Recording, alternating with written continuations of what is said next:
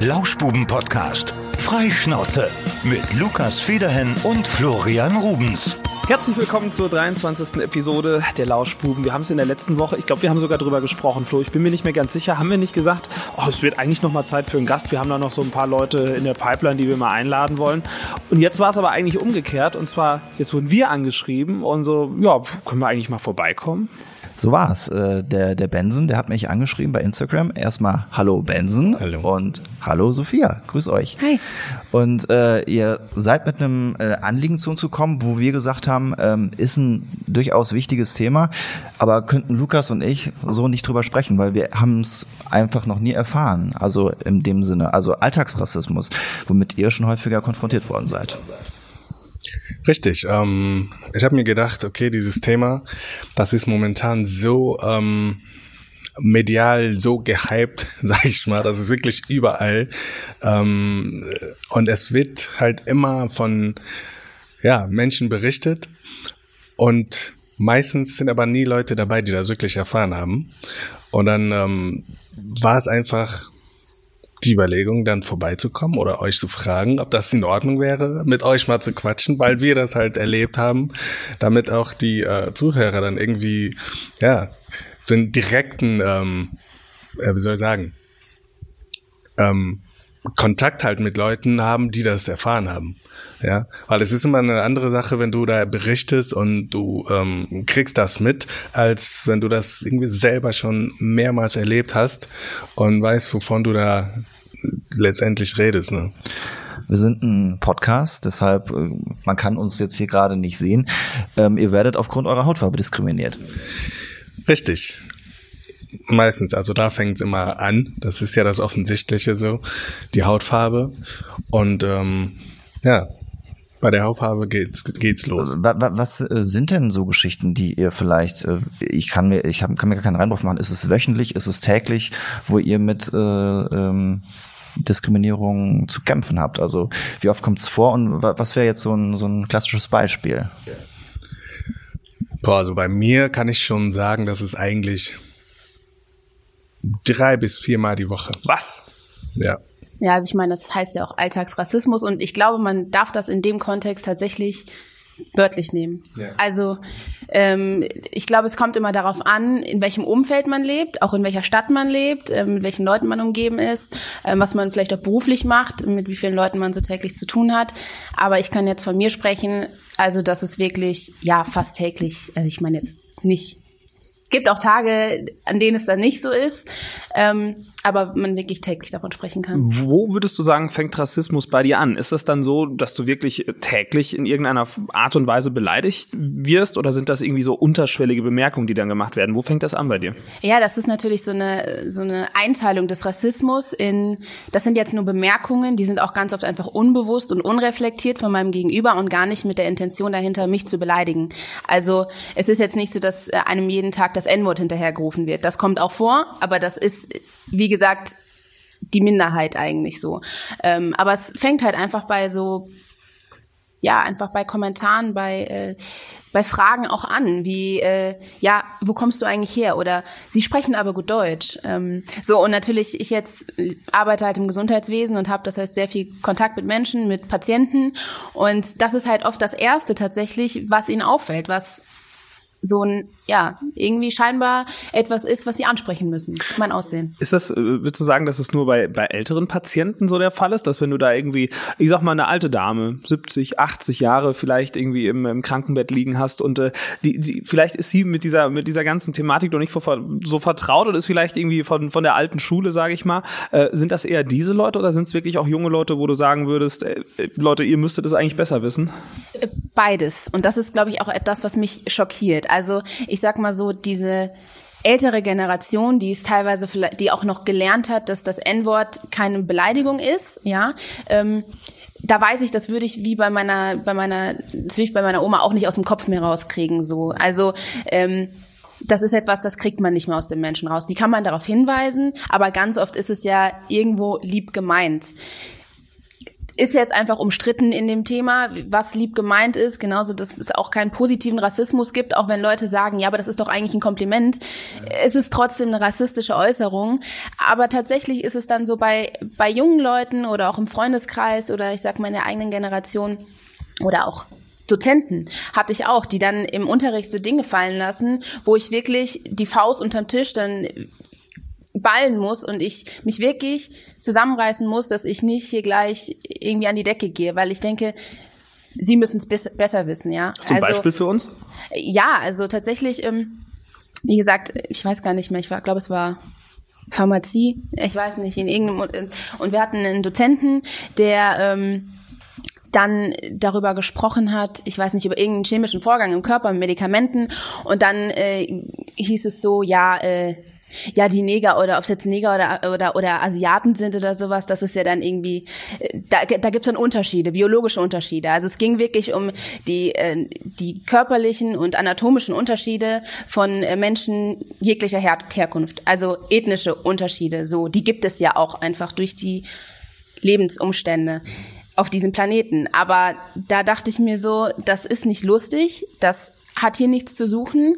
Und wenn man sich mal in diesem Klassenraum umguckt, bin ich inklusive eines ähm, Mitschülers, der äh, ähm, aus dem Senegal kommt, einfach, ja, sind wir zwei Leute, die da sich rassistisch angegriffen fühlen und das geht einfach nicht. Also Hast du, also äh, doofe Frage, aber hast du da was gegen gesagt oder ist man in diesen Momenten meistens immer so überrumpelt, dass man, dass man da gar nicht drauf reagieren kann? Weil ich stelle mir das unglaublich schwierig vor. Ja. Da dann auch, äh, äh, keine Ahnung, mit wahrscheinlich zwei, drei Stunden Abstand wüsste man ganz genau, was man drauf sagen sollte, aber in dem Moment. Genau, also ich habe tatsächlich. Man ist meistens einfach schockiert. Ja, genau. Weil du, ja. du rechnest nicht damit, dass gerade ein Dozent ein eigentlich intelligenter Mensch, ne, sowas einfach raushaut, ohne irgendwie nachzudenken. Ja klar, bei den älteren Damen, die ähm, zu mir kommen und sagen, was bist du ein hübscher Neger? Ja, da, da nehme ich das ganz anders auf. Bei denen weiß ich, die kommt mir, die will mir gerade ein Kompliment machen, aber die kennt dieses, die kennt das nicht anders. Ja, die ist damit aufgewachsen und für die war das ein ganz normales Wort und die will mir gerade ein Kompliment machen. Aber bei einem Dozenten, wo du denkst, okay, der hat das jetzt gerade gesagt und nicht mal unter vier Augen, irgendwie vor der ganzen äh, Klasse so, was du musst erst überlegen, was mache ich jetzt?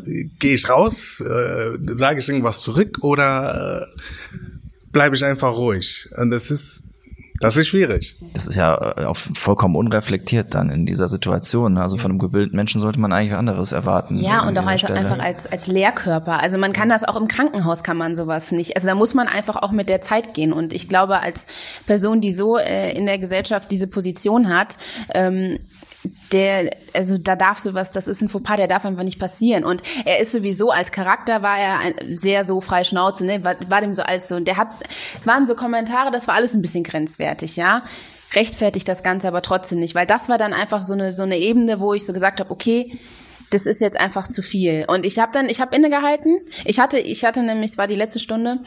Ähm, ich glaube, ich hatte noch anderthalb Stunden oder sowas. Äh, ich bin dann kurz danach mal auf Toilette gegangen, habe dann auch irgendwann mal noch was dazu gesagt, habe mich tatsächlich aber dann auch den Rest der Stunde nicht an dem Unterricht beteiligt, weil ich einfach mich wirklich zusammenreißen musste. Habe dann aber mal durchgeatmet, bin mal nach Hause, habe mich extrem darüber aufgeregt, ähm, habe auch am nächsten Tag äh, mit meiner mit einer anderen Dozentin darüber gesprochen und das angesprochen, weil er Gastdozent war. Äh, und ich ihn als, also jetzt nicht regelmäßig hatte. Und da war ich dann auch sehr froh drüber, dass die Zeit des Unterrichts mit ihm sehr begrenzt war. Und das wurde aber auch weiter an ihn äh, herangetragen, zum Glück. Aber ich weiß nicht, ob er es, ob er es verstanden hat. Also, Wie reagieren Leute grundsätzlich, wenn er sie damit konfrontiert, ey, äh, das war gerade nicht ganz so nett von dir, das war ziemlich rassistisch. Gibt's da, gibt's da Reaktionen von den Leuten? Gehen Vielleicht auch in die Verteidigung. Genau, oder, oder ist es wirklich so, dass sie dann sagen, oh, verdammt, äh, sorry, ich habe da wirklich nicht drüber nachgedacht? kommt drauf an. Kommt wirklich auch drauf an, wie sehr derjenige sich mit dem Thema auseinandergesetzt hat und in der Lage ist, sein eigenes Verhalten zu reflektieren. Aber meistens, standardmäßig, ist es Trotz und Abwehr und nee, äh, kann ich aber nicht sein, weil ich habe, weiß ich nicht, der, der, mein Schwager ist, äh, hat einen Migrationshintergrund. So, also ich habe und das ist so etwas, wo ich halt auch einfach sage, wir ähm, haben oder Rassismus wird immer in so eine ganz rechte Ecke geschoben.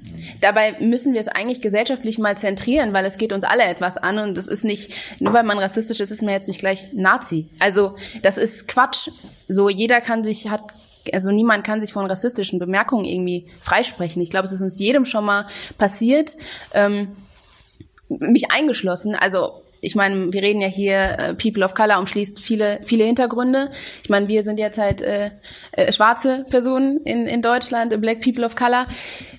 Und jedem passiert das mal, auch wenn man das nur gedacht hat. Und ich meine, ich, ich, ich merke so etwas dann sehr schnell, weil ich ja selbst davon auch betroffen bin, denkst, okay, Sophia, jetzt hast du gerade, ne, das war jetzt nicht so in Ordnung. Aber in den meisten Fällen ist es eher trotzdem Abwehr und so nicht wirklich Verständnis. Ich glaube auch, dass da ähm, äh, viel Aufklärungsarbeit noch gemacht werden muss, weil äh, selbst ich habe, wenn wir hier in so ein Gespräch reingehen, da äh, muss ich ganz ehrlich sagen, da habe ich Angst, irgendwelche Fettnäpfchen, irgendwelche Fettnäpfchen zu treten, weil eben äh, äh, zwischen den Zeilen irgendwas ähm, ja unklar sein kann oder so. Ne? Also du sagst zum Beispiel gerade äh, Black People of Color, wie ist die richtige Bezeichnung? Darf man schwarz sagen? Ich glaube mittlerweile ist okay, wenn man schwarz sagt.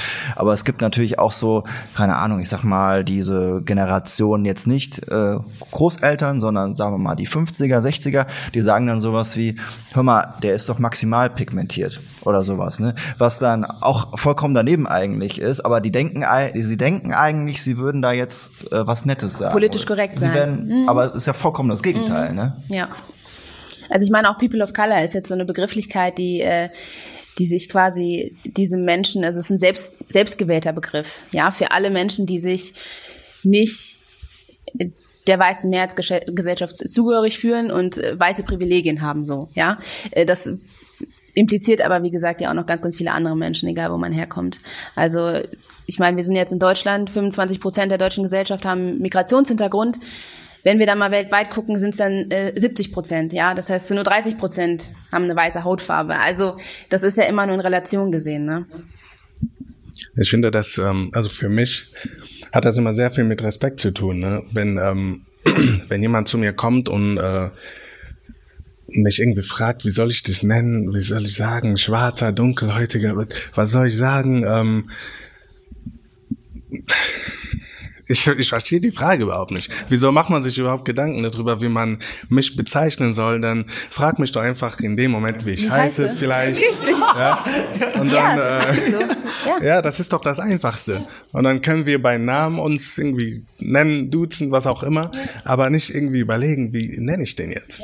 Weil ich, ich, wenn ich jetzt, wenn ich jetzt irgendwie einen, äh, einen Deutschen im Club treffe oder so, dann überlege ich auch nicht erst, ey, wie soll ich dich nennen? Soll ich dich Nazi nennen? Soll ich dich Kartoffel nennen? Soll ich wie soll, was soll ich sagen?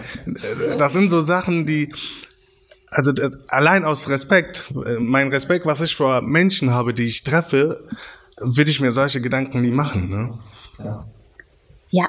Also ich meine, die Hautfarbe definiert einen halt auch einfach nicht. Also ich meine, wir sind alle, alle Menschen, jeder hat seinen Hintergrund und wir sind alle gut so, wie wir sind. Und äh, ich meine, gesellschaftlich sind wir halt strukturell damit konfrontiert mit diesem Problem. Und es ist ein gesellschaftliches Problem und wir müssen auch darüber sprechen. Aber was zwischen mir und dir und hier passiert, da spielt unsere Hautfarbe keinen keinen Hintergrund. Also die spielt da keine Rolle. Und wenn diese Frage, wo ich herkomme, vor der Frage kommt, wie ich heiße oder wie es mir geht, da frage ich dann so, dann denke ich mir, okay, wo liegen jetzt, also man kann eindeutig sehen, wo die Prioritäten sind, äh, einfach liegen, ne? Ja. Ja, das ist, ich, ich kann mir das gar nicht so, so, so richtig vorstellen, aber das, ich, weil ich mich vielleicht auch noch nie so extrem damit auseinandergesetzt habe, aber das ist schon, das ist äh, verrückt, dass Leute irgendwie erst nach der Herkunft fragen und dann nach dem Namen. Das ist schon merkwürdig. Aber, aber vielleicht so ein Beispiel, was, was man vielleicht schon mal öfter gehört hat, was auch eine was einen nicht so direkt anspricht, ist vielleicht so dieser Kommentar, oh, Schokobabys sind so süß. Also ich weiß nicht, das ist tatsächlich etwas, du, ne, du, du runzelst jetzt noch ein bisschen und denkst dir so, okay. Ist das, ist das für dich äh, rassistisch, die Aussage? Ja, es wird halt immer so, es ist so ungefähr so positiv konnotiert wie, oh, du bist aber hübsch für eine Schwarze. Das ist nicht, das ist nicht positiv. Also ich meine, diese Vergleiche auch wirklich mit, äh, mit Lebensmitteln. Ja, also da werde ich dann gefragt, auch äh, die Eltern einer Freundin, da hatte meine Freundin halt zwei, zwei Sophias in ihrem Freundeskreis, ja, und dann ähm, wurde ich äh, gefragt, ob es denn okay sei, wenn ich jetzt Schoko-Sophia genannt werde. Ob, damit man, damit man, damit ich am, am, am äh, Abendstisch oder keine Ahnung in Gesprächen mit den Eltern, damit man weiß, von welcher Sophia die Rede ist. Wo ich mir dann so denke, ich meine, klar, das war jetzt nah an mir, das waren Freunde und ich war so, ja, ne, was soll man jetzt dazu sagen? Ich weiß, es war nicht böse gemeint, aber da fängt es eigentlich schon an. Also und deswegen so dieses, oh, Schokobabys sind so süß oder das gibt immer schöne Schokobabys oder weiß ich nicht. Das ist alles immer sowas, ja, was soll ich jetzt gerade mit dieser Information? Also, also die Frage ist ja auch, sind normale Babys nicht süß? Richtig. Und was ist das Besondere ja, an ja. einem schwarzen Baby? Ja, nee, ja, weil, Also keine Ahnung, weiße Babys sind manchmal nicht so hübsch. Dann sind sie wirklich so. Dass Ja. und ich krieg das ähm, Kollegen oder so im Krankenhaus und Frauen, gerade auch so Kolleginnen, super oft kommt sowas. Oder dann immer die Hautfarbe und oh, du bist so schön braun und ich weiß nicht, und im Sommer bin ich fast genauso braun wie du. Und dann bin ich immer so, Aber ist Ja. das nicht mehr Kompliment als Rassismus?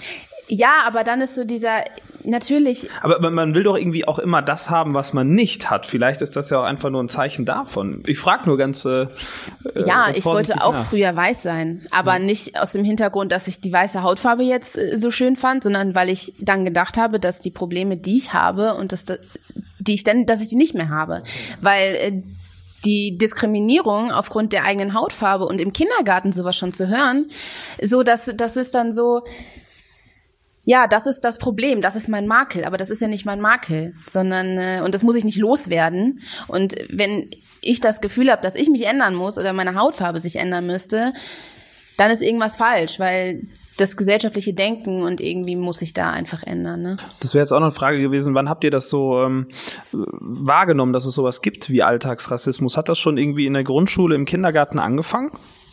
Ja, natürlich. Also in der, in der Grundschule, bei mir war das zum Glück so. Ich bin gekommen, da war ich ze- zehn und habe wirklich kein Wort Deutsch verstanden. Null. Und so konnte ich das gar nicht wirklich ähm, wahrnehmen, was man zu mir sagt, bis ich dann irgendwie irgendwann ein bisschen anfing, die deutsche Sprache zu verstehen und dann ähm, solche Begriffe wie Neger zum Beispiel, das kenne ich von hier. Ich, äh, ich habe sowas in Afrika, wo ich herkomme, noch nie gehört, dass man mich jem, äh, jemand so genannt hat. Ne? Also diese Begriffe habe ich hier erst kennengelernt und dass die Leute das als ähm, ja, Beleidigung nutzen oder mich so nennen in dem Moment, weil sie mich beleidigen wollen. Das habe ich hier erst kennengelernt. Aber vorher kannte ich das gar nicht. Und so habe ich das wirklich in der Grundschule, so wie ich immer mehr angefangen habe, Deutsch zu verstehen, so habe ich dann immer mehr verstanden, dass manche Mitschüler Sachen zu mir gesagt haben, wo ich mir dachte, okay, das war ja nie äh, nett gemeint, was die immer gesagt haben oder so. Und ähm, das fängt schon da an. Und das ist, ähm, ich kann mich noch erinnern, das fing damals nicht nur damit an, dass die irgendwas zu mir gesagt haben. Allein die Tatsache, dass die, dass du immer angestarrt wirst. Also du, du kommst irgendwo hin, wirst angestarrt, als wärst du, Eine Ananas. Ich sage immer so, das, man fühlt sich so, als wenn man eine Ananas irgendwie äh, in einem Korb voller Äpfel. Ja, und deswegen dann kommt halt auch immer so dieser, dieser Ausdruck, ja, Exot. Was ist exotisch? Das ist immer etwas, was aus dem Ausland kommt, was man nicht kennt oder fremd ist irgendwie. Das ist immer dieses Gefühl vom Anderssein. So, du bist immer im Mittelpunkt des Szenarios, wenn du den Raum betrittst, weil du aus der Masse rausstichst, nur aufgrund deiner Hautfarbe. Muss man, muss man da nicht, also jetzt mal ganz platt gefragt, äh, wie, wie, wie stark muss man sein, um das dann irgendwie vielleicht umzumünzen in eine positive Energie, um, keine Ahnung, vielleicht da stärker raus hervorzugehen und zerbrechen, kann man da auch dran zerbrechen? Doch, definitiv. Also man kann daran zerbrechen. Also ich habe, wie gesagt, ich habe erstens erstmal nicht verstanden, was man zu mir sagt. Deswegen habe ich da ein bisschen Zeit gebraucht und dann haben die Leute vielleicht auch gemerkt, okay, denen interessiert das gar nicht, was wir sagen und haben das automatisch irgendwie ähm, gelassen. Also jetzt in diesem Fall die Mitschüler, die dann sich gedacht haben, das ist dem scheißegal, was wir sagen, lassen wir einfach. Und das ist ja meistens so. Wenn Leute die, äh, dir irgendwas sagen, wo die dich mit ärgern wollen und merken, dich interessiert das nicht, dann, dann hören die auf. Und so habe ich mir aus aus dieser Erfahrung eigentlich immer mehr, je, je älter ich geworden bin, desto mehr habe ich versucht, das einfach zu ignorieren. Also ich bin auch super gut da drin, dass ich Leute so heftig ignorieren kann, dass sie sagen können, was sie wollen und mich interessiert das einfach nicht. Aber es wird jetzt halt interessant, weil ich eine Tochter habe, die ist neun Jahre und die ist in der Schule und die fängt an, diese Erfahrungen dann zu machen. Ne? Und die sind genauso ich, wie bei dir. Hat sich nichts verändert. Nee, das ist das ja. Es hat, es ist natürlich besser geworden, muss man sagen. Aber man muss halt dann aufpassen, wo es dann anfängt. Ja, vielleicht sind die Mitschüler nicht so extrem wie äh, meine damals. Aber wenn jetzt zum Beispiel meine Tochter von der Schule kommt und irgendwie von Buntstift Hautfarbe spricht und aber nicht einsehen will, dass ähm, wir aber nicht diese Hautfarbe als Hautfarbe haben, muss ich dann halt überlegen, wie, wie erkläre ich der das jetzt oder was sage ich der Lehrerin jetzt, damit die jetzt meiner Tochter nicht beibringt, dass eine Hautfarbe eine andere Hautfarbe ist als die, die meine Tochter hat. Da sind dann so Sachen, die mich dann beschäftigen und mein Kind quasi. Ähm, es ist so, bei uns, es hat ja in den 90er Jahren auch einen tödlichen äh, Angriff gegeben auf einen Schwarzen bei uns in Siegen, ist schon was länger her, ich komme auch nicht aufs Datum. Aber worauf ich damit hinaus will, ist, habt ihr Angst, wenn ihr irgendwo unterwegs seid? Vielleicht äh, Ostdeutschland ist vielleicht noch ein anderer Schwerpunkt, aber äh, habt ihr dann teilweise wirklich Angst? Ja, wie du gerade gesagt hast, Ostdeutschland, es gibt dann so Bereiche, wo man sagt, da gehe ich niemals hin da wirklich, egal was kommt, ich will da nicht hin. Und mittlerweile, je heftiger das alles wird, hat man wirklich auch Angst, wenn die Polizei dich einhält, wo du dann nicht weißt, wie verhalte ich mich jetzt, was sage ich jetzt. Also es ist nicht irgendwie, du hast ja nichts gemacht in dem Moment. Du bist auch, also bei mir ist es zum Beispiel so, wenn ich angehalten werde, bin ich auch nicht so schnell gefahren oder so dann überlegst du, warum werde ich jetzt angehalten? Und das ist dann okay, dieses Racial Profiling, Racial wovon man jetzt immer spricht, ja, ja. wo. Ja. Ja. Seid ihr davon auch schon beide Opfer geworden? Von Racial Profiling, dass ihr wirklich angehalten wurdet, wo ihr, wo ihr gedacht habt, dass wir wurden jetzt gerade wegen unserer Hautfarbe angehalten? Der hat doch bestimmt Drogen dabei, oder? Ja. Ich, ich wurde das schon oft gefragt. Also, das ist immer die zweite Frage. Haben Sie Drogen bei sich? Und dann auch so nett ausgedrückt, haben Sie Drogen? Ich, ich überlege gerade, ob, warum sollte ich Drogen wollen? Ich überlege gerade, ob ich das schon mal gefragt wurde. Ich bin mir nicht sicher. Also ich, ich wurde auf jeden Fall schon mal gefragt, wann ich das letzte Mal Drogen genommen habe. Habe ich gesagt, ich habe noch nicht mal mehr gekifft in diesem Leben. Das schwöre ich Ihnen. Dann so, ja, ach so, dann fahren Sie weiter. Ja, also ich glaube, das kommt dann äh, tatsächlich sehr auf die äußerlichen Umstände an. Also bei mir war es tatsächlich nur einmal der Fall und das war der Fall, als ich äh, äh, mit nassen Haaren zum Friseur gefahren bin und mir eine Mütze aufgezogen habe. Und die Mütze hat dann wahrscheinlich signalisiert, Mensch, das ist ein Kiffer den ziehen wir jetzt raus. Aber das, ist natürlich. ist auch schon ist absurd, ne? Ja. Ähm, ja, also ich sag mal so, platt. Für eine weiße Person ist die Polizei ihr Freund und Helfer. Und für eine schwarze Person, überspitzt gesagt, auch ihr potenzieller Mörder. Also das ist halt, spricht jetzt von einem Extremfall, aber wir müssen halt auch gucken. Also gerade all das, was so passiert, ne, und die ganze Bewegung, die jetzt gerade losgetreten wurde ähm, durch ja die Vorfälle in den USA, das passiert ja auch bei uns. Deswegen müssen wir auch bei uns einfach da schauen, dass Rassismus ein Thema ist. Und auch Polizeigewalt und, und Racial Profiling ist auch bei uns ein Thema. Also da mache ich mir dann auch als Frau war ich auch schon in so Situationen, wo ich dann gedacht hatte, naja, also eigentlich müsste ich jetzt, oder ich müsste das der Polizei melden, also jetzt nicht mal aufgrund von meiner Hautfarbe, sondern auch einfach als Frau so.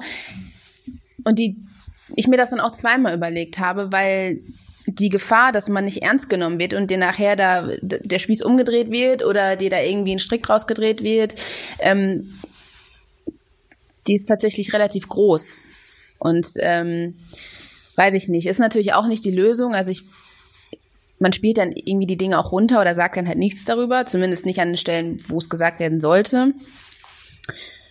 Ja, und das sollte ja irgendwie auch nicht, sollte ja auch nicht die Lösung sein, ne? Weil ich meine, es ist eine, ich sag mal, so eine Staatsgewalt und sollte ja für alle Menschen irgendwie gleich zuständig sein und äh, jetzt selbst die Fäuste auszupacken und sich dann zu verteidigen, ist ja jetzt auch nicht die Lösung, ne? Also absolut. Du hast gerade eben diese weltweite Bewegung angesprochen, für alle, die hinter Mond leben. Es geht natürlich um diesen unsäglichen, unsäglichen Mord an George Floyd. Drei Wochen ist das mittlerweile her, als ein Polizeibeamter, ich glaube, waren es achteinhalb Minuten oder ja, acht Minuten, 43 Minuten. oder 47, hm. äh, dann auf seinem Hals gehockt hat, bis er gestorben ist. Und äh, es ist jetzt nicht die, das erste Mal, dass es in den USA passiert. Ähnliche Geschichten gibt es in Deutschland. Allerdings, ich habe zufälligerweise gestern mit einem Polizisten gesprochen, der sagt, es würde es in Deutschland so nicht geben. Was sagt ihr dazu? Also äh, zu diesem sagen wir jetzt mal, zu dem Äußersten. Er hat es unter anderem auch damit noch äh, ein bisschen begründet, dass äh, die Ausbildung von Polizisten in Deutschland eine ganz, ganz andere sei als die in den USA. Sprich, hier dauert es viel länger und hier weiß man, wenn du jemanden am Boden fixieren möchtest, dann machst du das ganz gewiss nicht mit einem Knie im Hals, weil wenn du das eine längere Zeit machst, da läuft irgendwie die Hauptstackader her und das, das geht nicht gut aus, nach acht Minuten schon gar nicht. Und äh, er sagte, das würden Polizisten hier in Deutschland definitiv lernen. Er sagte auch, vielleicht sei es auch was, äh, was in den USA den Polizisten da gar nicht bewusst wäre wäre. Aber ich habe, ähm, ich hab aber das glaube ich eigentlich auch nicht. Dass, also normalerweise sollte man das als normaler äh, Mensch wissen, dass das ja, äh, nicht funktioniert. Ne? Das hat eigentlich jetzt auch dann gar nichts mit der Ausbildung zu tun oder mit Polizistsein zu tun. Das ist einfach gesunder Menschenverstand. Wenn du dich neun Minuten lang auf jemanden so kniest, und, und, und das, das ja auch verbalisiert. Das, ist, das kannst du ja. nur machen, das kannst du nur machen, wenn du jemanden wehtun ja, willst. Bewusst. In dem Moment, ja. Und ähm, ich habe da auch von mehreren Polizisten in Amerika gelesen, dass das nicht deren Ausbildung ist. Also die lernen das auch nicht so. Ja. Und ähm, also da kann man das nicht einfach nur auf die Ausbildung irgendwie ähm, schieben und sagen, ähm, die haben das so gelernt, das glaube ich nicht. Warum glaubt ihr, ist jetzt gerade, ähm, weil es hat schon früher Morde gegeben an äh, Schwarzen, vor allem in den USA, an Afroamerikanern, äh, warum glaubt ihr, dass die Bewegung jetzt gerade so stark geworden ist? Hat es vielleicht auch mit Corona zu tun? Ich bin mir da total unschlüssig. Ähm, Hat es mit der medialen Verbreitung dieses Videos zu tun? Ähm, woran glaubt ihr und äh, warum meint ihr, dass das gerade so, so stark ist und so eine große Welle ist? Also ich glaube tatsächlich, dass es gerade eine, wie du es angesprochen hast, eine interessante Kombination der äußeren Umstände gerade ist. Also es ist nichts, was selten passiert. Ähm, aber einmal durch Corona und viele Leute, die einfach auch zu Hause fixiert sind, die sich viel eher mit Themen auseinandersetzen und ich sag mal so, die Bedingungen gerade für viele Menschen gleich sind und ähm, einmal das plus die Art der, der Kommunikation, also Digitalisierung, sprich wir kommunizieren nicht mehr in, einem, in, einer, in einer Pyramide, sondern im Netzwerk, ja. Und äh, Informationen geraten viel schneller um die komplette Welt. Das heißt, diese Videos, die ja auch von dem Vorfall äh, im, im Netz kursieren, man hat ja das Gefühl, man war live dabei. Also wirklich auch ab dem Zeitpunkt, wo das quasi passiert ist ähm, und dann auch hier in Deutschland und nicht nur in Minneapolis, ja. Also da merkt man, dass wir alle extrem verbunden sind und ähm, ich sag mal, dieses, da dieses Thema Rassismus, wie gesagt, ja auch nicht nur Schwarz und Weiß betrifft, sondern eigentlich alle Menschen und dieses Thema und auch ähm, ist nicht nur in den USA herrscht äh, und ähm, ein Problem ist, sondern auch bei uns, aktiviert das einfach alle Menschen, äh, die natürlich einmal betroffen sind innerhalb der Black Community. Das heißt, man muss auch wirklich, also ich sag mal so die Auswirkungen ich, für alle Menschen, also für mich auch die letzte, die letzten zwei Wochen waren auch einfach mental extrem anstrengend. Also wirklich extrem ermüdend, weil man mit seinen eigenen Erfahrungen natürlich immer wieder konfrontiert ist, mit dem Thema immer wieder konfrontiert ist. Die Medien sind voll davon. Man, ähm, man hört die ganzen Geschichten und ja, da kommt dann so eine, ja, irgendwie so ein Lähmungsgefühl auch zustande, weil man denkt, ja, was, ne, was kommt jetzt mal in Gang? Das ist halt jahrhundertelang ist das ein Problem. Und glaub, ich glaube aber tatsächlich, dass jetzt so ein Punkt ist, wo wir wirklich was bewegen können und dass auch einfach was schon passiert ist. Und ähm, das hat es jetzt irgendwie gebraucht, aber auch einfach sehr, sehr viele Menschen, die nicht davon betroffen sind, sind jetzt mal, glaube ich, aufgewacht oder sind mit der Nase jetzt darauf gestoßen worden und auch einfach mal mit der Nase auf ihr eigenes Verhalten gestoßen worden und damit ähm, konfrontiert, dass sie als weiße Person gewisse Privilegien haben, die andere Leute in dieser Gesellschaft nicht haben. Und deswegen, wenn wir auf die Straße gegangen sind und die Demos haben wir auch hier in Siegen gehabt, ich meine, das Wetter war wirklich pissig, aber trotzdem hat es die Leute nicht davon abgehalten, ich war selbst dabei, ähm, auf die Straße zu gehen. Und ganz, ganz viele und überwiegend natürlich weiße Leute, die da aber absolut dahinter stehen und das ist toll und das ist gut, weil wir können Rassismus nicht bekämpfen oder nicht nur die Betroffenen äh, von innen heraus können, können Rassismus bekämpfen, sondern wir müssen alle dagegen, äh, dagegen angehen und nur gemeinsam können wir das irgendwie schaffen. Aber ich sag mal so, es braucht halt unsere Geschichten, unsere Erzählungen, die authentischen Geschichten, um vielleicht die anderen anzuregen und es braucht auch Gespräche. Aber jeder Einzelne muss für sich halt auch wollen, ähm, ja, sein eigenes Verhalten zu reflektieren und sich doch einfach weiterzubilden und sich wirklich aktiv mit dem Thema auseinanderzusetzen, weil so gerne, was ich auch jetzt in den letzten zwei Wochen ähm, in meinem Freundeskreis oder in meinem Umkreis einfach so angesprochen habe, ist, dass wenn einem bewusst wird, dass man das Privileg besitzt, sich mit dem Thema Rassismus auseinanderzusetzen, dann hat man schon das erste verstanden. Weil Ihr könnt, also ihr könnt euch bewusst damit auseinandersetzen, ihr könnt auf Pause drücken, ihr könnt die Videos abbrechen und dann tangiert euch das nicht weiter. So, ja. Dann ist die Welt heile, dann kann man meditieren, dann ist wieder, dann ist man wieder in seiner eigenen Blase. Und das ist ja auch gut so, weil ne, ich sage ja nicht, dass man in einem Schwall von, ich sage jetzt mal negativen Geschichten oder Rassismus sich nur bewegen soll, aber das muss einem bewusst sein und das ist die Menschen, die damit betroffen sind, die können das eben nicht. So, ich kann nicht einfach das Video abschalten und dann ist das kein Thema mehr für mich, weil ich gehe vor die Haustür und es ist ein Thema für mich, ja. Und deswegen ähm, glaube ich, dass es einfach sehr viel Eigenarbeit braucht, aber dann natürlich auch ähm, Veränderungen, also strukturell, um den Rassismus zu bekämpfen, natürlich durch die Politik, ähm, auch medial, ähm, auch in Film und Fernsehen. Ja, also da muss Deutschland halt auch genauso divers dargestellt werden, wie es schon ist. Aber dann müssen halt auch die Geschichten von den Menschen erzählt werden, die sie erleben und die sie authentisch erzählen können. Ähm, dazu was, ähm, ich habe so ein bisschen aktuell so das Gefühl oder die Befürchtung, dass es so ein bisschen in so ein äh, popkulturelles Phänomen gerade umschlägt. Das ist ähm, äh, ein banales Beispiel, dass die Streaming-Anbieter jetzt äh, so, so Black Lives Matter ähm, äh, ja, Kategorien eingeführt haben. Ist es generell für euch erstmal ein gutes Zeichen, dass man sagt, das ist ein Thema, das ist jetzt gerade wichtig, wir setzen das hoch. Es kann eigentlich keine schlechte Öffentlichkeit geben oder äh, guckt man da auch so ein bisschen kritisch drauf? Ich bin mir unsicher. Also ich, ähm, ich sehe da auch ein bisschen kritisch drüber, weil ähm, es ist natürlich schön zu sehen, dass alle zusammen auf die Straße gehen und dieses ähm, Thema ähm, ansprechen und Rassismus bekämpfen wollen. Aber es ist falsch, wenn daraus irgendwie so ein Marketing-Ding wird, wenn auf einmal die ganzen ähm, ähm, ähm, Brands und Marken sich denken, okay, jetzt nehmen wir mal ein paar schwarze Models, damit wir uns auch irgendwie so darstellen können, dass wir dagegen sind. Das finde ich äh, wiederum falsch. Und da muss man jetzt aufpassen, dass das nicht in die Richtung geht, dass das wirklich einfach nur so ein cooles Ding ist, aber letztendlich passiert dann gar nichts. Ne? Das, ich ich habe das neulich gedacht, ich war, ich weiß nicht, ob ich schockiert war, aber es war eine merkwürdige Situation. Und zwar, äh, ich, ich spiele äh, gerne Playstation ähm, und äh, da habe ich, was, wie heißt es, Call of Duty Warzone, so heißt das. Und ähm, Ballerspiel. ein Ballerspiel, ja, natürlich. Und ich äh, lade mir ein Update für dieses Spiel runter und was passiert? Das erste, was ich sehe, ist ein riesiger schwarzer Bildschirm, Black Lives Matter. Äh, wir möchten unsere schwarze Community unterstützen. Und dann musst du lange R2 drücken und dann geht dieser Bildschirm weg. Okay. Das, ich fand's, ich fand's irgendwie äh, skurril und äh, also auf der einen Seite dachte ich so, okay, das ist vielleicht ein nettes Statement, aber in dem Spiel äh, ja schießt jeder jeden ab und das hat da mit das eine hat mit dem anderen gar nichts zu tun. Ist das jetzt um um sich einfach irgendwie schön über Public Relations äh, da noch mal so ein bisschen aufzustellen oder meinen Sie es wirklich ernst?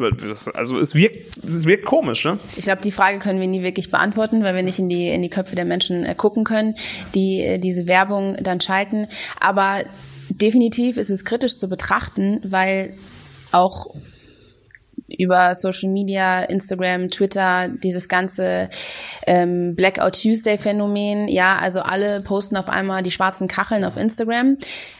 Es ist ein Zeichen, ja, aber es darf erstens nicht dabei bleiben, also dass man meint, man hat sein Soll damit getan, ähm, so und ähm, zweitens, man sieht halt auch einfach, dass Influencer, große Leute, die da Einfluss haben über die Social-Media-Welt, das auch einfach nutzen, um im Außen solidarisch zu wirken ähm, und sich darzustellen. Und letztendlich hat es, ist es wie so ein, ist es wie so ein Aufhänger. Also dann sind auf einmal auch Texte, die ich sehe, so bei Leuten, die immer noch genau dieselben Selfies, immer noch die genau dieselben Posen äh, ähm, posten die vorher auf einmal Themen, auf einmal die ganzen, die ganzen Texte darunter über dieses Thema. So, weil diese, die Hashtags und ich weiß nicht was auf einmal, das, das, ähm, ja, das, das fängt die Aufmerksamkeit, auch einer Zielgruppe natürlich, die sie vielleicht so nicht haben jetzt als, als weißes Publikum. Ich meine, muss man ja auch immer so sagen. Aber daraus wird halt wieder Geld geschlagen. Und ich finde halt auch, was jetzt einfach falsch ist, ist für eine Solidarität. Und man muss sich ja mal vorstellen, auch dieser Hashtag Black Lives Matter, also der ist ja nicht wirklich, ich sag jetzt mal nicht, nicht aussagekräftig, es ist ja nichts, es ist ja nichts Außergewöhnliches. Es bedeutet einfach nur, schwarze Leben zählen was. Also so, es ist wirklich so wie deins oder meins. Also es ist ja wirklich das, das ist ja das Unterste, was man erwarten kann, ja. Und äh, es ist jetzt nicht, ich weiß nicht was. Und ähm, dafür jetzt zum Beispiel auch Dankbarkeit zu erfahren. Also wirklich so nach dem Motto, dass man dankbar für Solidarität sein muss da finde ich, muss man dann wieder aufpassen, wohin das ist eine driftet, ganz schwierige ne? Geschichte. Ich vergleiche das ganz gerne mal jetzt mit dem schwarzen Bildschirm, ähm, keine Ahnung mit Schiss hm. Charlie, also mit diesem Alle hatten Facebook-Profilbilder mit diesem Slogan. Hat man seine Profilbilder ausgetauscht und es ist im Endeffekt ja ähm, ich möchte den Leuten nicht ähm, was unterstellen, aber es ist so ein bisschen auch so ein Lippenbekenntnis. Ne? Also ich habe jetzt was, habe mich zu diesem Thema geäußert, das ist für mich abgehakt. Ne? Also Thema Rassismus, alles klar, ich bin dabei. Gut, manche Leute haben es vielleicht auch durchdrungen und haben sich damit auseinandergesetzt. Ist so, aber ich glaube, das sind auch so ein paar Trittbrettfahrer dabei, die sagen, komm, ich schmeiß mich daran. Definitiv, und das ist ja das, äh, ja, der Fluch in den Internet äh, diese ja, dann kannst du halt nicht unterscheiden, wer meint das jetzt gerade gut und wer will einfach nur ähm, sich selber irgendwie so darstellen, dass der auch dabei war. Das ist, ähm was ich ja auch noch gesehen hatte, es kamen dann nach diesen Black Lives Matter Bildern und Hashtags dann ja auch noch diese All Lives Matter Geschichten mit dabei. Was sagt ihr dazu? Also ich meine, das ist sowieso eine, das ist das ist, das ist ungefähr das Argument wie, okay, ich sage, das war jetzt, also ich erlebe Rassismus und du würdest sagen, ja, ich wurde in meinem Leben auch schon mal diskriminiert. Aufgrund von, ich weiß nicht Weil was. Weil ich nur doofe Nase habe. So, weißt du, und das ist, das ist etwas, das macht einen auch einfach wütend, weil man versucht gerade, ich sag jetzt mal, man versucht wie etwas von einem Kuchen abzuhaben, wo ich jetzt gerade so sage, es ist, momentan ist, sollte der Fokus ja. nicht darauf liegen, ähm, also wenn dieses klassische Beispiel jetzt gerade, wenn äh, ein Haus brennt in einem Dorf, in einer Stadt, dann fährt die Polizei zu diesem einen Haus, weil das brennt und sagt nicht, oh, wir müssen aber auch alle anderen Häuser jetzt gerade löschen und dahin, weil die zählen genauso viel. Ja, es ist gerade, also die Black Community, äh, People of Color, die schreien auf, die schreien auch schon lange auf. Und gerade ist es nicht an der Zeit zu sagen, ja, aber wir auch. Mhm. Weil das ist jetzt wirklich so etwas, wo ich sage, da müssen wir einfach aufpassen. Äh, wie gesagt, man sagt nicht, ähm, dass schwarze Leben mehr wert sind. Das so, es geht gerade einfach nur darum, so Black Lives Matter und, Thema und auch All Lives Matter ist halt nichts wert, wenn schwarze Leben nicht zählen. Also ne, also was Inwiefern habt ihr Gegenwind bekommen, weil ich das jetzt auch dann in Diskussionen auch im Netz mal wieder mitbekommen habe. Ihr habt es eben angesprochen, vor zwei Wochen war dann ja auch lokal in Siegen eine Demonstration. Ähm, die Geschichte mit, ihr geht jetzt demonstrieren, aber was ist mit Corona? Das war ja auch noch sowas, was total gegeneinander gelaufen ist, ne? weil die einen haben gesagt, das ist jetzt aber so wichtig, ähm, es muss jetzt auf die Straße gegangen werden und andere haben halt gesagt, ja, aber das Thema ist jetzt so wichtig, dass wir auf die Straße gehen können. Also das war schon, schon nicht undiskutiert, oder? Ja, absolut. Also es macht es halt auch schwierig, ne? Gerade in so großen Veranstaltungen, da 1,50 Meter Abstand zu halten. Mm, ja, das ist, also ich meine, ich sag mal so in Siegen mit einer Veranstaltung von nachher 500, 600 Leuten, ist das noch irgendwie halbwegs händelbar. So, da kann man sich auch gegenseitig in die Schranken weisen. Das hat ja auch funktioniert. Aber wenn man dann mal in andere Städte gucken, wo nachher 25.000 Leute auf der die Bilder aus sind, Berlin waren schon äh, Ja, Hamburg, brutal. auch München, ja. da, da funktioniert das nicht. Und dann, ich meine, klar, also wie gesagt, hier hatten wir aber wir konnten uns gegenseitig in die Schranken weisen. Ich meine, 90 Prozent hat ja auch Mundschutz getragen, war ja keine Pflicht, weil Mundschutz äh, ne, verstößt ja auch dann eigentlich wieder gegen das Maskierungs äh, Vermummungsverbot. Ne, Vermummungsverbot ne, an solchen Ja. Veranstaltungen. Ähm, aber das hat eigentlich gut geklappt. Ne? Und, die, und die Polizisten haben ja auch darauf hingewiesen. Und wir hatten ja auch Ordnungsleute, äh, die das dann nett zu uns gesagt haben. Das war ja auch in Ordnung. Ne? Es wurden ja auch Listen aus, ausge, ähm, ausgefüllt ne? von den ganzen Kontakten, dass falls was ist. Aber ich meine, gut, ja. Wir sprachen jetzt darüber, dass viele Leute ein Zeichen gesetzt haben, unter anderem durch äh, schwarze Bilder, die sie hochgeladen haben. Ob das jetzt im Endeffekt was bringt, ist fraglich. Aber was würdet ihr sagen, was kann man als Einzelner tun, um diesen Rassismus irgendwie ja ein bisschen zu bekämpfen und den ja auszumerzen? Wir reden ja auch von diesen strukturellen Geschichten. Wo, wo setzt das an? Dann muss es ja, wenn wir gerade eben angefangen haben im Kindergarten, muss es ja eigentlich auch da schon losgehen, oder?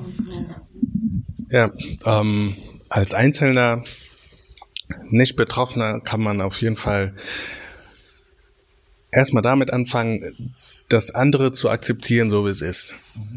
So. Und dann irgendwie zuzusehen, dass man da absolut keine Unterschiede macht. Ja, weil ähm, in dem Moment, wo du anfängst ähm, zu unterscheiden, die sind so, wir sind so, da ist schon, da ist schon ein Fehler.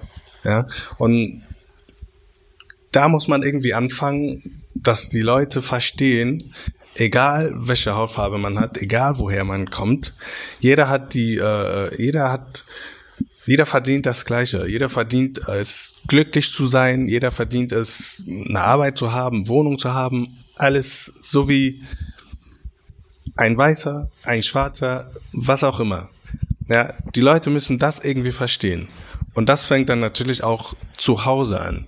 Wenn, wenn du zu Hause diese Werte nicht weitergibst als Mutter, als Vater, dann kannst du davon ausgehen, dass dein Kind genauso rausgehen wird und das nächste Kind, was nicht seine Hautfarbe hat, genau das zeigen wird, was das Kind zu Hause gelernt hat.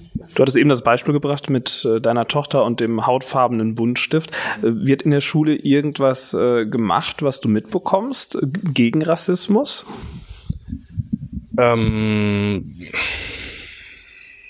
jetzt so direkt irgendwas gemacht, wo ich denke, okay, das haben die gut gemacht, ist mir jetzt noch nicht wirklich was aufgefallen. Aber, ähm, aber du merkst schon, dass, ähm, dass die sich bemühen, ähm, Vielfalt reinzubringen, ähm, dass du, dass die sich bemühen, sich zu Schule ohne Rassismus zu nennen oder so und dass die wirklich alles dafür tun, dass alle gleich behandelt werden. Das siehst du schon.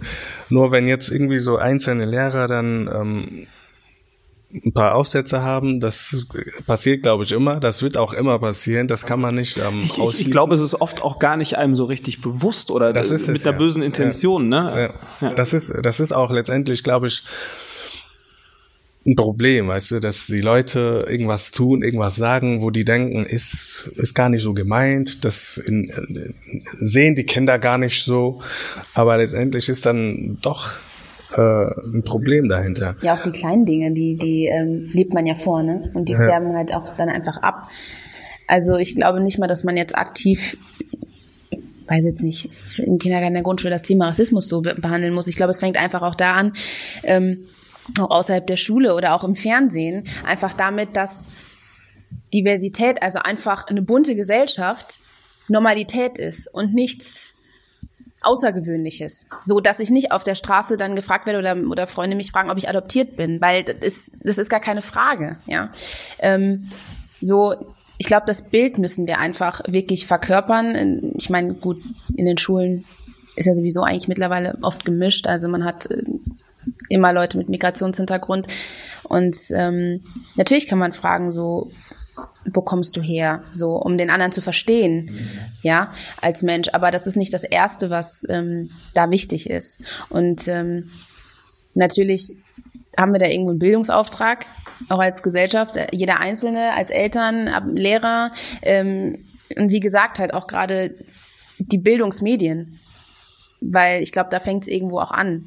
Ähm, wenn man das in der Schule so sieht, okay, aber die Zeit, die man noch außerhalb verbringt, ob es jetzt Bücher sind, auch Abbildungen, auch in Schulbüchern, ja. Also wenn man irgendwelche Abbildungen von irgendwelchen Familien hat oder so, dann ist es in Erdkundebüchern eben nicht nur die, Reis, die reiche äh, westliche deutsche Familie und ähm, die, äh, die, die schwarzen Kinder äh, aus Afrika als Beispiel für, für Armut.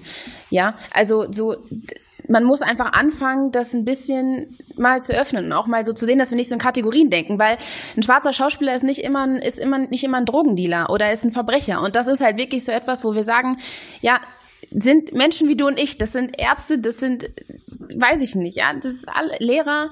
Ähm, und da, da, da formen wir ein Bild, ja. Aber das mit den Darstellungen, das ist mir gerade auch nochmal durch den Kopf gegangen, weil ich noch weiß, als ich äh, jünger war, da gab's, da waren die Bücher auch schon alt, aber wie der Schwarze dargestellt wurden, ne? Am besten wirklich mit so riesen Lippen und dann so ein Knochen oben noch über dem Kopf zusammengebunden oder sowas. Also wirklich ganz schreckliche Darstellungen.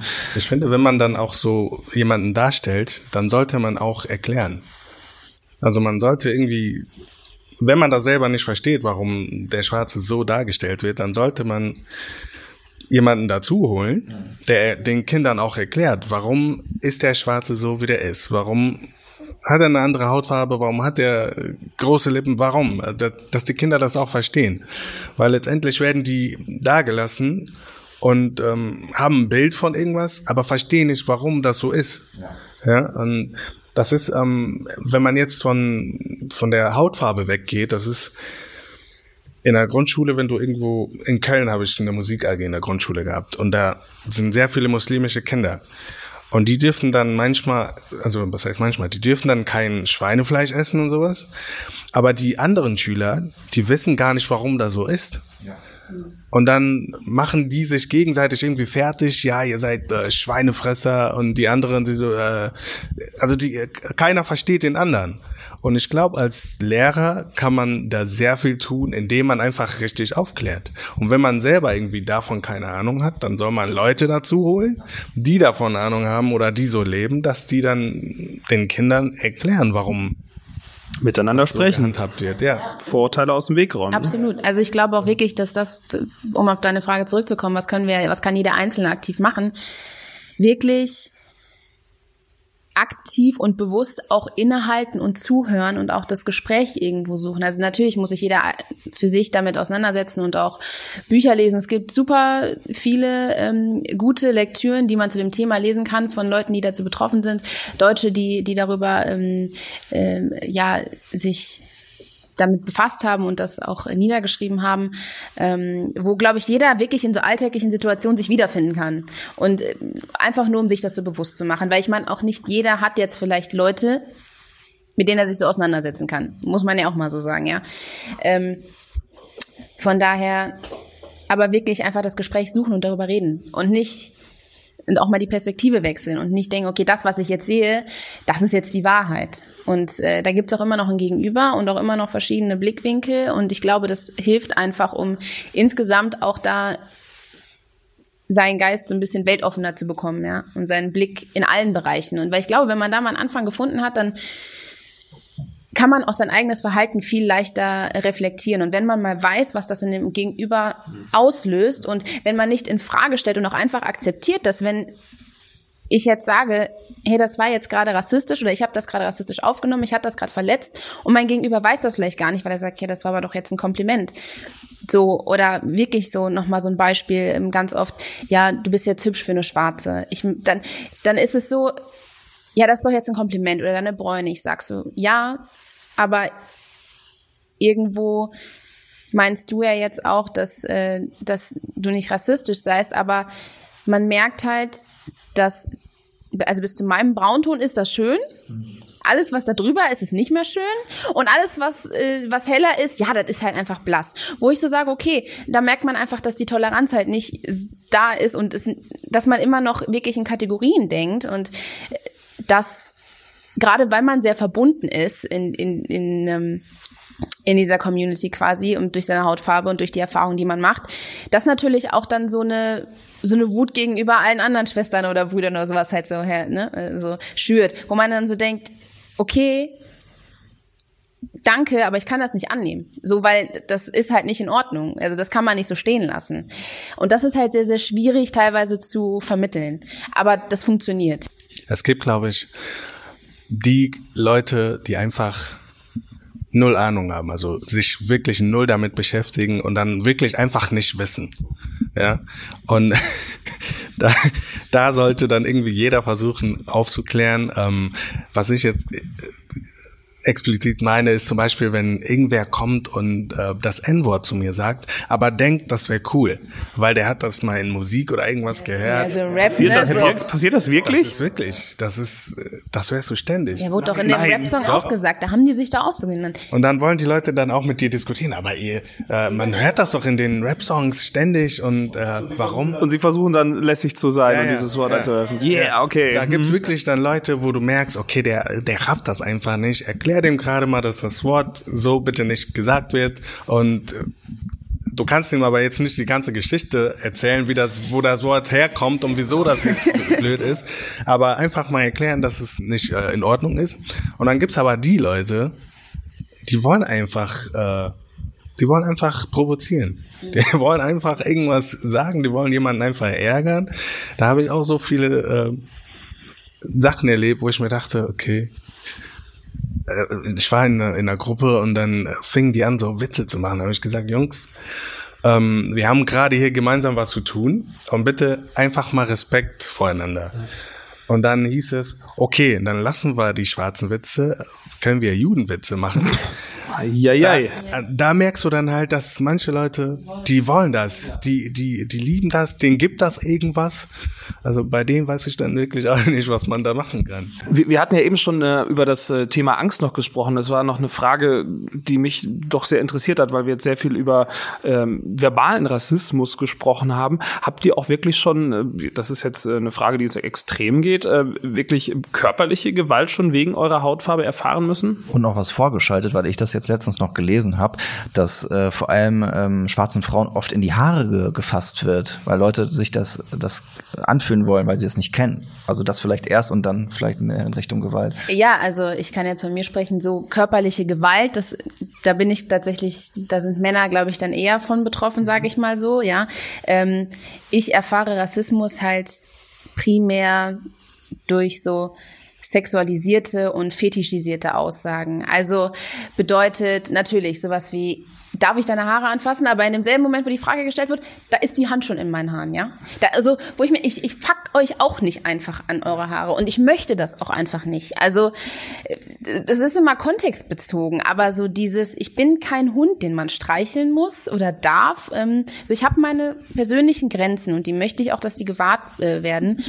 Und ähm, ja, tatsächlich ähm, halt auch mit äh, Männern. Also ich meine, ähm, ich habe schon relativ früh als Kind ähm, mit neun, zehn Jahren äh, fängt das dann schon an, dass man halt einfach auch ja, als von, von, von so weißen älteren Männern oder sowas halt dann angeguckt wird, so richtig, weiß aber so, wo man dann so weiß, man kann das immer noch nicht so ganz kategorisieren, aber wenn man dann Jahre später, dann versteht man, in welchem Kontext das gemeint ist und ich mir dann halt auch wirklich so Aussagen anhören muss, wie ja, ne, ihr Schwarzen sollt ja alle gut im Bett sein oder ne, so da das sind dann so, das sind dann einfach so Dinge und es ist mir dann auch schon tatsächlich passiert, dass ja, es dann Übergriffe in dem Sinne gab, wo sich dann einfach Männer auch rausgenommen haben, mich dann anzukrapschen, ja. Also tatsächlich auch ganz banal. Ich bin von Siegen bis nach Weidenau eine Station mit dem Zug gefahren und eine Gruppe von Studenten äh, standen ähm, in so diesem Zwischengang, wo die, wo diese mehreren ähm, ja, Sitze sind und ich stand halt in der Tür, weil ich musste ja nicht weit fahren, habe mich nicht hingesetzt und ich habe Musik gehört, habe aber irgendwie so gemerkt, das waren halt Studenten, also? Und dass sie sich irgendwie unterhalten und mich auch die ganze Zeit so angeguckt haben und war ihm halt unangenehm, aber ich dachte mir sehr gut, lass sie halt reden, habe da auch nicht weiter drauf geachtet und habe dann irgendwann mal so meine Musik ausgemacht, die Kopfhörer aber drin gelassen, konnte aber hören, was die halt sagen und dann habe ich halt auch schon so gemerkt, dass dann so ähm, dann sind die Wetten kamen so, ja, ähm, lass doch der Schwarzen jetzt mal einfach so einen Hintern packen oder so. Und so, weil äh, hatte ich jetzt dann nicht einfach und so und die kann sie ja sowieso nicht wehren. Und das ist musste ja nach dem Motto musste ja gewohnt sein oder so. Und ich habe ja dann, ich habe das einfach so stehen lassen und dachte mir so, ja okay, es waren wirklich, ich glaube auch fünf, fünf Männer oder so und wollte dann aussteigen, aber wirklich kurz davor und auf einmal hat das dann wirklich einer wie in der Mutprobe hat er das einfach gemacht, ne? Also da kam, da kam, da kam die Hand und äh, die hat mich aber dann auch volle Kanne erwischt, ne? Und ich war wirklich so, ich war in einer Schockstarre, ne? Was hast du gemacht? Ich war wirklich, und ich meine, wie alt war ich da? Ich war vielleicht, ich glaube, ich war noch keine 16. Also das war wirklich krass, ne? Und ich war so, was mache ich jetzt in dem Moment, ne? Also und ich habe mich dann ich weiß nicht, ich bin erst mal so zehn Sekunden in der Start gewesen, dachte mir so, nee, kann jetzt nicht sein. Ne? Also sowas zu hören ist immer die eine Sache, aber diese Grenze wirklich so zu überschreiten und ich war so, okay, krank. Ja gut, ähm, ich habe mich dann auch umgedreht, habe den angeguckt, ich habe die auch irgendwie da zusammengeschnauzt. Ich hätte ihm auf die Fresse gehauen. Ja, aber das habe ich ja nicht gemacht, ne? Also ich muss tatsächlich sagen, dass ich in dieser Situation, ich war so schockiert. Ich kam darüber, also ich, ich habe auch wirklich ich habe meine Sachen erledigt und bin danach wieder nach Hause und ich habe das überhaupt nicht verstanden. Also ich meine, es war es war dann auch war keine Minute mehr, bis ich dann bis ich dann da war und ich dann ausgestiegen bin oder so und ich war wirklich so, ey, Ne, aber ich sagte, hätte ich den, glaube ich, nochmal wieder getroffen. Oder hätte, würde ich den jetzt nochmal sehen? Ich glaube, da wird er im Nachhinein nochmal richtig eine äh, von mir auch bekommen. Wäre ich heute auch an dem Punkt, da wäre mir auch, das wäre mir auch wirklich ganz egal. Aber zu dem Zeitpunkt ja. konnte ich nicht, weißt du? Das, das war schon krass. Ähm, ja, gut, und an so anderen Sachen, ja, es ist halt, es sind wirklich, wirklich was, schon kranke Geschichten, die so in den, in den Köpfen abgehen. Also auch wirklich dann, was so die Fetische angeht, wo ich mir denke, das ist jetzt wirklich ein Thema. Also das ist wirklich, das ist wirklich, das geht Abgründe, wo ich, wo ich wirklich schon manchmal an der Menschheit so zweifle und ich das, also ich wirklich einfach nur noch angewidert bin. Ne? Also ähm, ja. Aber wie gesagt, Gewalt so in der Form körperlich, dass mich jetzt jemand äh, geschlagen oder so hat, äh, war jetzt nicht. Ich bin dem immer elegant aus dem Weg gegangen. Ich, ne, also ich muss mich in solche Situationen jetzt irgendwie nicht bringen. Ähm, da bin ich einfach jetzt nicht der Typ für. Aber ich weiß auch, dass auch auch auch Frauen, die ich kenne, die definitiv auch ähm, ja kämpfen mussten. Mhm. So, ja. Also das, das gibt's auch, wo dann wirklich auch körperlich was passiert ist oder sie angegriffen wurden und sie dann halt auch einfach zurückgeschlagen haben. Also ich glaube, das ist wirklich immer so ein, was ist man für ein Typ? Wie geht man damit um? Und ähm, ja. Wie ist bei dir, Benson? Bist du in vergleichbare Situationen geraten? Ähm, ja, aber so tatsächlich richtig körperliche Gewalt habe ich noch nicht erfahren müssen, Gott sei Dank. Ich bin nur mal in so einer Situation gewesen bei so einem Dorffest, wo mich so mehrere Glatzköpfe umkreist haben. Einfach mal, glaube ich, um mir zu zeigen, dass ich nicht dahin gehöre.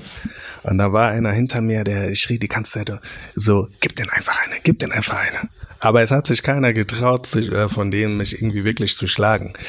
Ähm, das ist so eigentlich die einzige Situation, wo ich mir denke, okay, das war schon ähm, so krass, dass ich für mich danach irgendwie entschieden habe, okay, auf solche Feste gehst du erstmal nicht mehr. Mhm. Und wenn dann ähm, mit einer Gruppe von andere Jungs, wo du weißt, okay, wenn es drauf ankommt, dann bist du nicht allein. Ja. Aber es ist schon krass, dass man überhaupt die Überlegung anstellen Und muss, dass man ne? sich in der Hinsicht einschränken muss. Ja, ja, ja. Also die Einschränkung muss man auf jeden Fall. Also nicht, nicht nur wegen dieser Situation, die muss man schon irgendwann treffen. Weil es gibt Orte, es gibt äh, Bereiche, da kannst du einfach nicht hin als Dunkelhäutiger. Ist es generell, man sagt es ja schon mal salopp so, ist es am Dorf wirklich schlimmer, dass da halt, ich sag einfach mal so, die Leute mit weniger Horizont vielleicht äh, sind, die dann vielleicht auch mehr Ressentiments haben oder sagst du total verschieden? Da gibt's auch viele offene Menschen und kann man so pauschal nicht sagen. Ähm, ich würde mal sagen, das kann man so nicht pauschal sagen. Es gibt, natürlich ist es in Köln was anderes, weil da gibt's einfach genug Dunkelhäutige. Die Leute, für die Leute ist das nichts Neues. Ähm, jetzt zum Beispiel, wo ich wohne, da habe ich diese Erfahrung noch nie gemacht. Aber das liegt einfach daran, weil das so klein ist, dass dich da irgendwie jeder kennt. Und in meinem Fall kennen die meisten mich auch aus diesen ähm, ja, musikalischen Kontext, der macht Musik, der ist schon mal bei WDR und den kennen wir, der gehört irgendwie zu uns. Ähm, aber so zwei Dörfer weiter ist es schon wieder was anderes. Da kannst du auch nicht einfach abends so alleine rumlaufen. Ne? Ja, das ist es ist, ähm, Entschuldigung, es ist, äh, ich muss gerade noch mal an diese, weiß gar nicht, Silvester von vor wie vielen Jahren, vier, fünf Jahren in Köln. Da war, gab's, da wurde ja auch dieser, dieses unsägliche Wort der Nafris, glaube ich, von der Polizei geprägt, die Nordafrikaner. Ich will diese Übergriffe da jetzt gar nicht runterspielen, aber im Endeffekt ähm, hat's dann auch ja Rückschlüsse dann auf dich gegeben, diese Nordafrikaner, die da Scheiße gebaut haben und sie sehen dich jetzt als Schwarzer und haben das auf dich projiziert. Oder hast du damit keine Erfahrung gemacht? Unmittelbar in dieser Zeit? Nee, unmittelbar in dieser Zeit, muss ich sagen, hat ähm, in direkter Verbindung keine Erfahrung gegeben, wo ich sagen würde, okay, die sind jetzt deshalb angepisst und greifen mich äh, deshalb an. Mhm. Ja. Also tatsächlich, es gab ja noch die Vorfälle, ich glaube, es ist jetzt zwei Jahre her in Chemnitz. Ich meine zwei, zweieinhalb Jahre. Ich bin mir nicht mehr ganz sicher. Und äh, vielleicht nur anderthalb. Ich bin wirklich sehr, ich, irgendwie, ne, auf jeden Fall äh, tatsächlich dann, ich meine, weit weg, jeder hat's gehört, jeder hat's in den Medien mitbekommen. Ähm, aber ich wurde dann hier, ich war abends äh, mit Freunden, saß ich ähm, draußen in der Stadt und da sind dann zwei Männer äh, irgendwie an uns vorbei und wollten kurz danach irgendwie halt feiern gehen und hatten ein bisschen was getrunken. Und dann wurde ich tatsächlich aus dieser Gruppe von, von diesen zwei Männern, äh, die haben mich dann, äh, hat mich da beleidigt und angeschrieben, war sie ja, ähm, also bezogen auch auf Chemnitz, was da passiert ist. Und so, ja, und ähm, Lockenköpfe kennt er sowieso nicht leiden und die schwarzen äh, Niggerfrauen und keine Ahnung. Und richtig und ich dachte mir so wo kommt das denn jetzt her? Aber wirklich bezogen halt auf, auf dieses auf dieses Ereignis wo man dann doch merkt dass irgendwie es dann auch bei uns ankommt. Also aber wirklich total aus dem Kontext herausgerissen. Es wurde halt dann auch wirklich unnötig persönlich. Aber gut er war halt auch offensichtlich ähm, ja, hat halt einfach eine Einstellung gehabt, so wo ich dann auch sage, okay, gut, ich muss da jetzt nicht, ich muss mit so Leuten nicht diskutieren. Dann kriegst so, du auch nicht ohne weiteres jetzt rumgedreht nein, oder ich was krieg, weiß ich kann mit dem nicht diskutieren und wenn er betrunken ist, kann ich mit dem sowieso erst hier nicht ähm, diskutieren, weil er war schon verbal, war er gut in Rage und der wäre auch handgreiflich geworden. Ich hatte Glück, dass, mal, dass Freunde so da waren, die auf einmal so Partei ergriffen haben oder sich da irgendwie vor mich gestellt haben. Ich habe gesagt, Leute, lasst es einfach, ignoriert es, lasst ihn gehen, ganz ehrlich. Ähm, das ist unnötig Öl ins Feuer ähm, jetzt gerade gegossen, weil das hier ist gerade keine Basis, auf der wir irgendwas kommunizieren könnten oder auch irgend, irgendwas, was gerade da oben falsch läuft und äh, an Missverständnissen herrscht, aus dem Weg räumen kann. Und gewisse Menschen kann man in ihrer Einstellung auch einfach nicht verändern.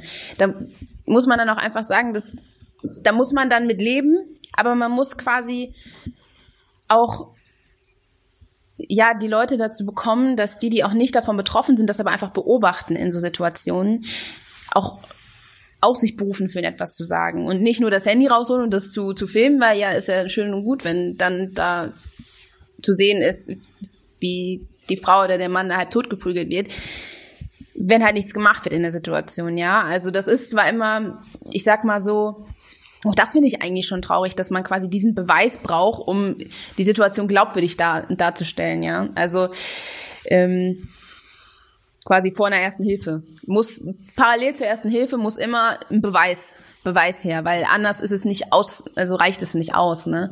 Ähm, ja, ja, wie gesagt, das ist, man merkt auf jeden Fall, dass auch solche Ereignisse in anderen Städten auf jeden Fall auch bei den Leuten, die sich, die das, die diese Gedanken teilen oder sich da irgendwie auch ähm, angesprochen fühlen, definitiv auch bei uns ankommen und die quasi an ihren eigenen Leuten, also den, äh, den, den schwarzen Menschen um sie herum oder die dann irgendwie anders sind, dann halt auch da drauf gehen. Ne? Ja ja, es ist schwierig hier äh, noch was Positives am Ende irgendwie rauszuholen, weil das echt so ein hartes Thema ist. Aber vielleicht doch noch, äh, können ja versuchen, einen positiven Ausblick zu geben. Wir haben ja gerade eben schon angesprochen, was jetzt alles durch diese ähm, Bewegung auch passieren kann. So ein paar Sachen kriegt man ja auch mit äh, banale Sachen, strukturell jetzt zum Beispiel in den USA, ich glaube in Minnesota, die bauen die komplette Polizeibehörde nochmal von Grund auf auf. Das ist mit Sicherheit erstmal ein Zeichen. Man weiß jetzt nicht, was im Endeffekt dabei rauskommt. Ähm, aber habt ihr ähm, die Hoffnung, dass sich da was positiv verändert, so abschließend, oder geht ihr da mit einer gewissen Skepsis ran? Weil es gab ja in der Geschichte schon mal so ein paar wellenförmige ähm, Bewegungen und ähm, ja, dann ist es trotzdem immer mal wieder oder ist dieser, äh, dieser Rassismus äh, da geblieben. Ne? Also, also ich finde die Tatsache, dass jetzt bei den Demos und so weiter, dass so viele Menschen rausgegangen sind, um wirklich da irgendwie ein Zeichen zu setzen, das nehme ich für mich als Hoffnung. Ähm, für mich ist interessant zu sehen, was passiert in den nächsten Monaten. Weil das war jetzt ähm, der Moment, ähm, die Situation ist aktuell. Was passiert danach? Wie werden sich die Menschen verhalten? Gehen die wieder in ihren ähm, ja, normalen Alltag rein, wo alles egal ist, wo die dann Rassismus nicht mitbekommen oder werden die sich wirklich in ihren Verhalten, in ihren Werten und alles verändern?